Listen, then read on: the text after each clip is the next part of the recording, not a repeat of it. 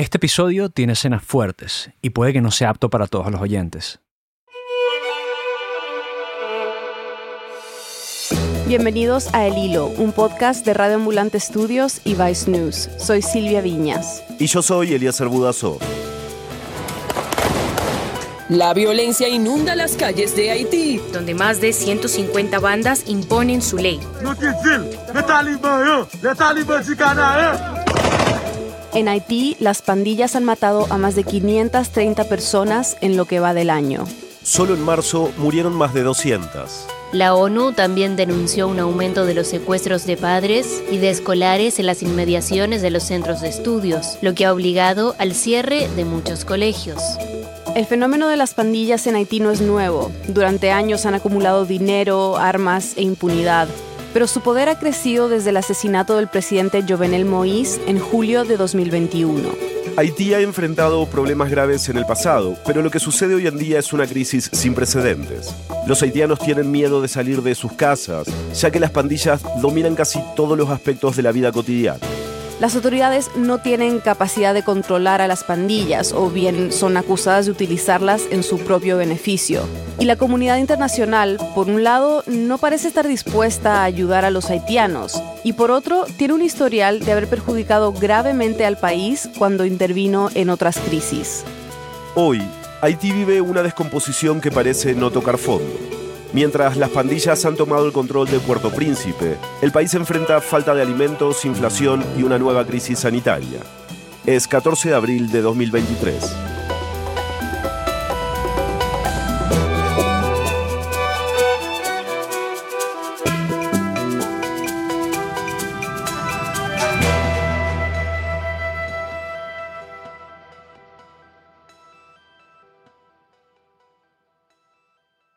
Puerto Príncipe es una ciudad pequeña, rodeada por colinas verdes. En la zona metropolitana viven casi 3 millones de personas.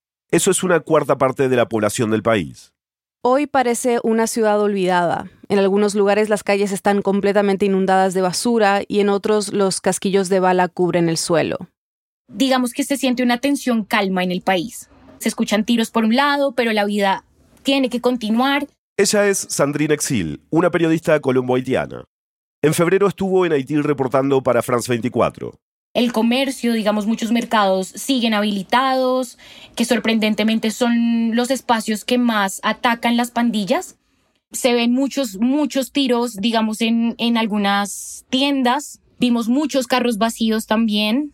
Al ver un, un carro vacío sabíamos que acababa de ocurrir un secuestro se han vuelto tan comunes que hasta hay horas punta, de 6 a 9 de la mañana y luego de 3 a 6 de la tarde y los rescates que piden pueden llegar hasta el millón de dólares. Solamente el año pasado hubo más de 1.300 secuestros, según cifras de la ONU, muchos contra extranjeros, pero la mayoría lo sufren los locales. Y por eso Sandrine nos dijo que muchos comercios están cerrando. La gente no tiene cómo ir a trabajar por el miedo. Muchas veces hay una especie de carros que se llaman tap-tap, que son unas pickups que tienen cubierta la parte de atrás y ponen una, una silla un modus operandi, digamos, de, de las pandillas es incendiar esos tap-taps en los que se transporta la gente. Naciones Unidas estima que las pandillas controlan el 60% de la capital. Cuando nosotras llegamos, nos dimos cuenta que no se hablaba de ese 40% que estaba libre de pandillas, por decirlo así, en el que hay presencia de pandillas y es mucho más fuerte o se siente mucho más porque están intentando tomar el control de ciertos sectores. Entonces están en cruce de fuego y están intentando pelear, digamos, por ese, ese territorio. Hablando con la Red Nacional de Defensa de Derechos Humanos en Haití, ellos nos decían que el 100% de la capital está tomada y que desde que estuvimos ya estaba tomada al 100%. Es decir, la capital está en un estado de guerra de facto, en el que no se sabe a ciencia cierta qué zona es más o menos segura y transitable, porque ese supuesto 40% que aún no está controlado por una u otra pandilla, dice Sandrine, es peor. Son zonas en disputa. Según la ONU, en Puerto Príncipe hay más de 200 pandillas, que están afiliadas principalmente a dos grupos que luchan por el control de la capital. Uno es el grupo GPEP, ¿Y el otro? Es la pandilla G9. El líder de esta pandilla es ex policía. Se llama Jimmy Cherizier, alias Barbacoa. Él se retiró de la policía para armar, digamos, un grupo revolucionario que terminó pues con mucha violencia y demás.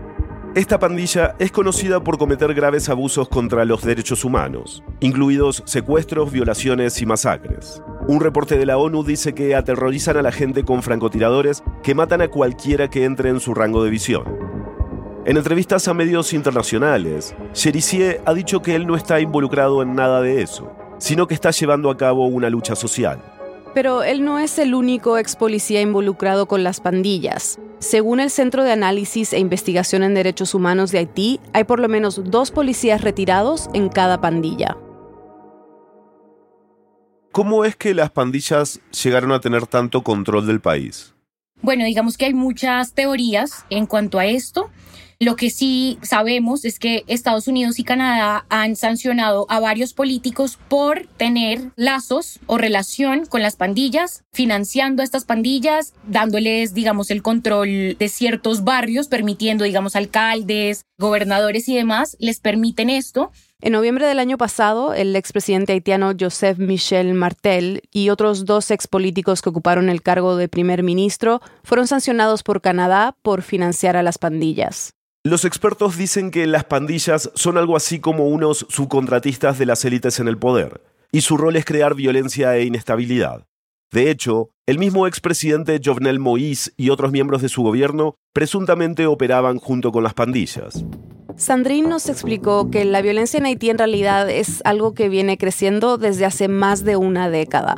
Esto ha sido un tema desde el expresidente Jean-Bertrand Aristide. Empezaron a surgir estas pandillas. Daniel Foote, ex enviado especial de Estados Unidos a Haití, le dijo al medio Vox que la actual estructura pandillera en Haití comenzó antes de su presidencia, en los años 80, cuando era un líder de la oposición a la dictadura de los Duvalier.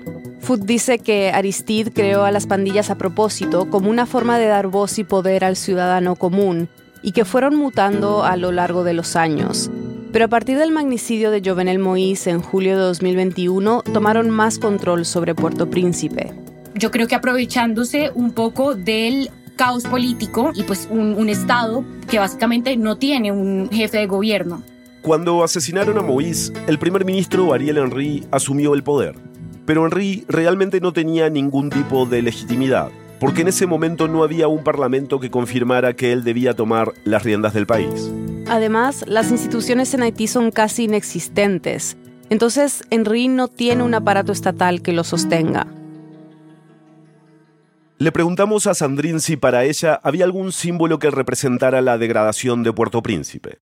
Sin pensarlo, dijo el Palacio Presidencial, que se derrumbó en 2010 durante el terremoto. Donde quedaba el palacio estaba completamente cercado y digamos que hoy en día no se puede ver hacia adentro, todo está cubierto con una lona verde, pero adentro de lo que pudimos ver son counters que están donde estaba situado el palacio y básicamente forman una especie de cuadrado.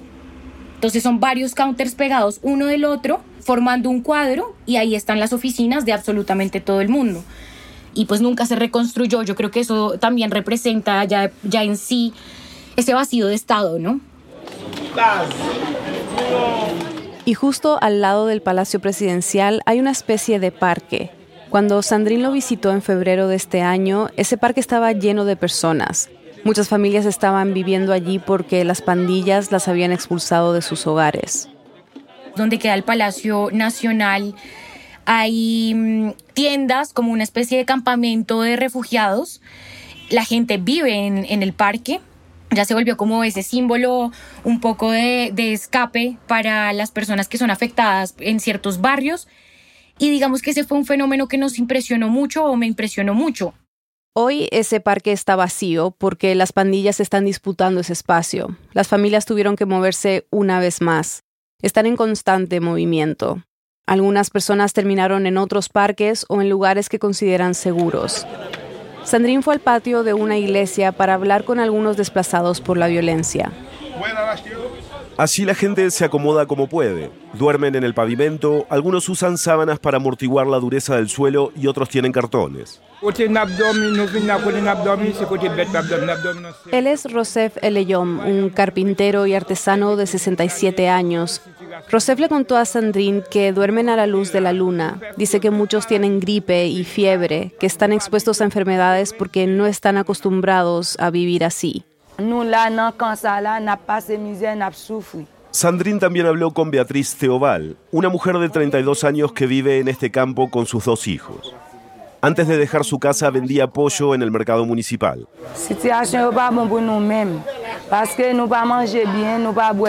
Beatriz dice que su situación es precaria. No comen ni tampoco toman agua. Y en las noches, cuando llueve, agarran los cartones que normalmente usan de techo para cubrir el suelo mojado.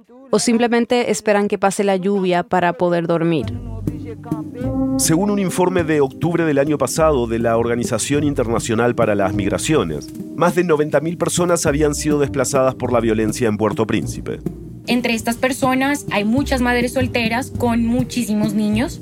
Estas personas que salen es porque les quemaron sus casas. Entonces se quedan sin absolutamente nada y tienen que optar por salir de los barrios. Entonces esto implica que recorren casi toda la capital buscando espacios donde se sientan seguros.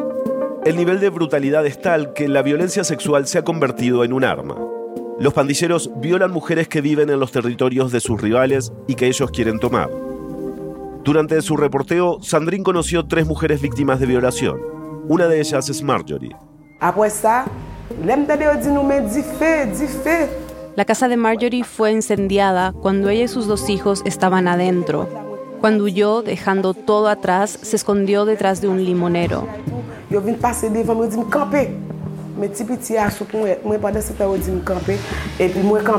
Pero mientras esperaba que fuese seguro salir, dos hombres con pasamontañas pasaron frente a ella, le vendaron los ojos y la violaron. Dice que sus hijos tuvieron que presenciar todo. Del modus operandi a estas tres personas en específico, asesinaron a sus esposos y luego las violaron, quemaron sus casas, lo hacen enfrente de sus hijos. Me parece que es un trauma completo para ellas y en medio de la desesperación buscan salir de sus barrios. Después de la pausa, ¿cuál es el rol del Estado en esta crisis? ¿Y cuántas crisis simultáneas está viviendo Haití?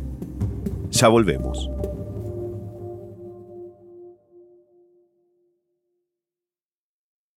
Hola, soy Daniel Alarcón, director editorial del Hilo, y vengo a pedir su ayuda con un poco de urgencia. Necesitamos a nuestra comunidad, a ustedes, hoy más que nunca, para seguir cubriendo a América Latina con la profundidad y el rigor que les traemos cada viernes. Si has considerado donar a un medio de comunicación a una organización sin ánimo de lucro, este es el mejor momento para hacerlo.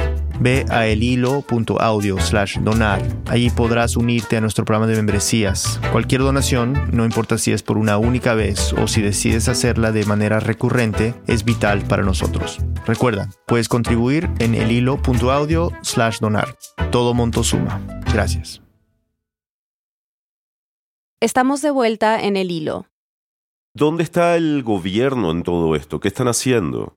Bueno, digamos, por una parte está la policía. Son muy pocos los policías. Alrededor de 10.000 para un país de 11 millones de personas.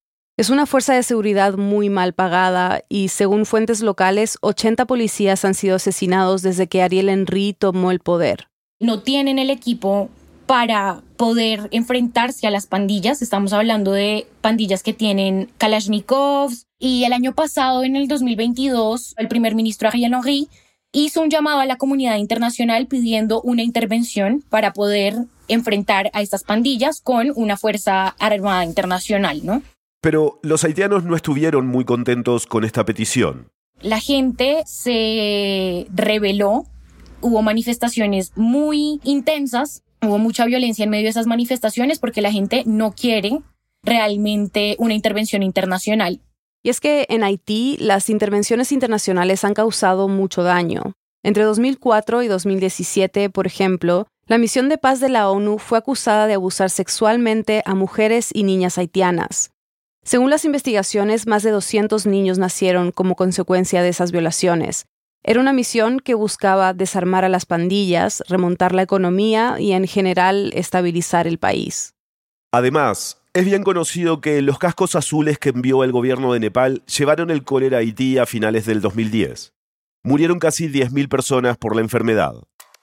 Varios países han recalcado la necesidad de que una fuerza armada externa ingrese en Haití, pero por el momento ningún país ha dado un paso al frente.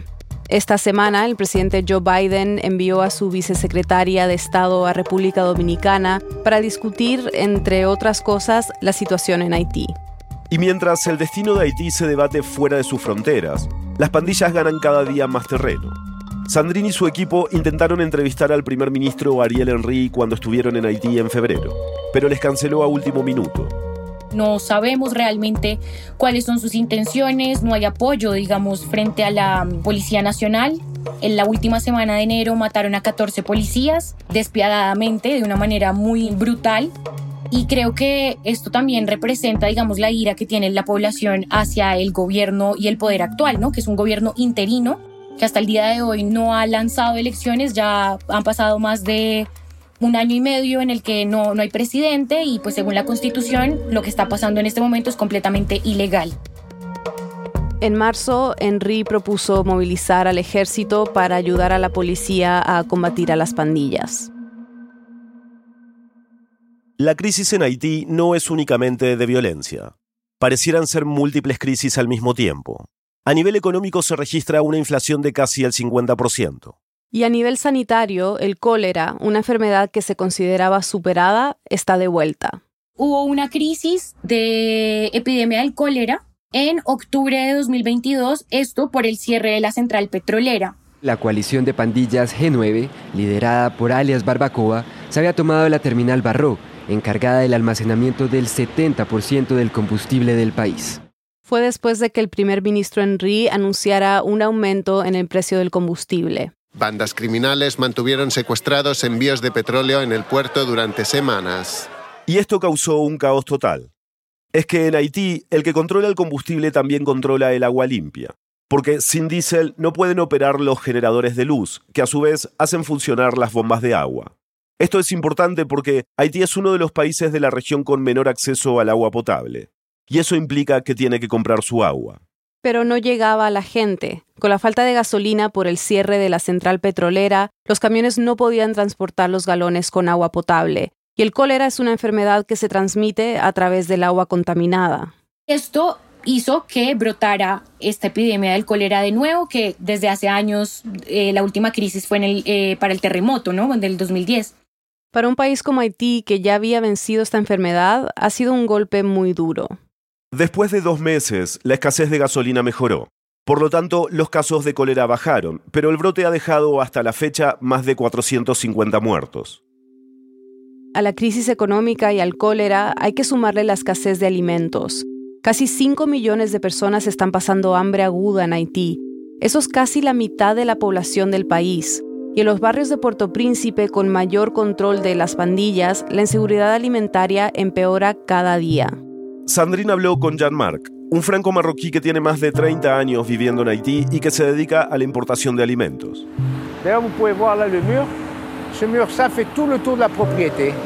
Y él nos comentaba que para él la situación es insoportable porque entonces las pandillas toman sus camiones cuando él está transportando todo a restaurantes a los que lleva comida o a los mercados incluso.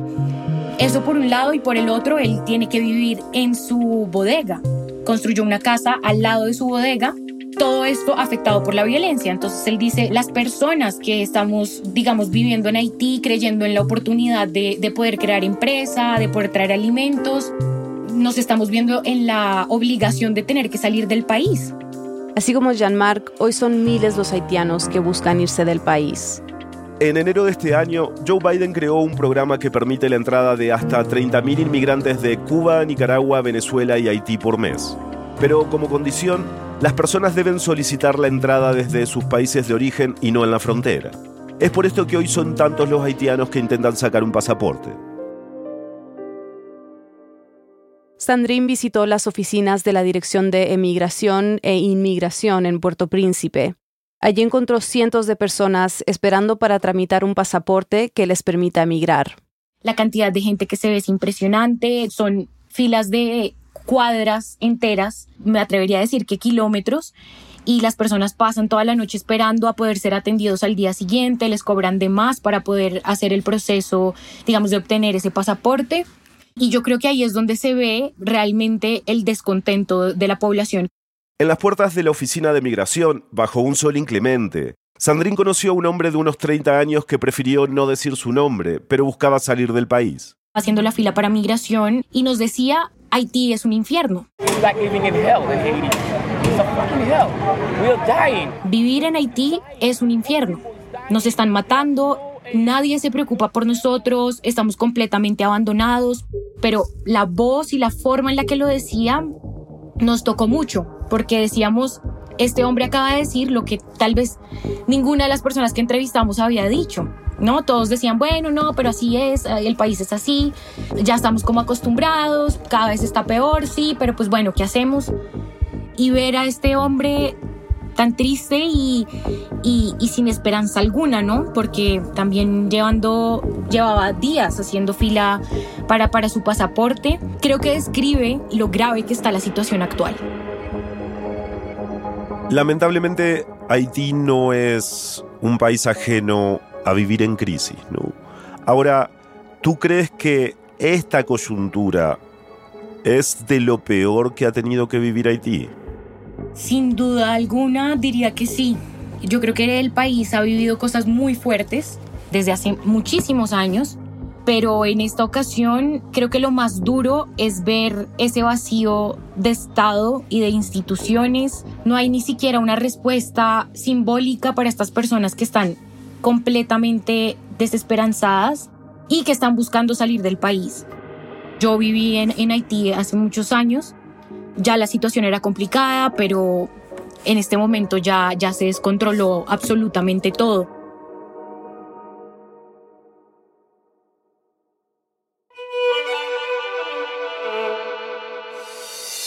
Este episodio fue producido por mí, Mariana Zúñiga. La edición es de Silvia Viñas y Eliezer Budasov. Bruno Celsa hizo el fact-checking. La mezcla, el diseño de sonido y la música son de Elías González.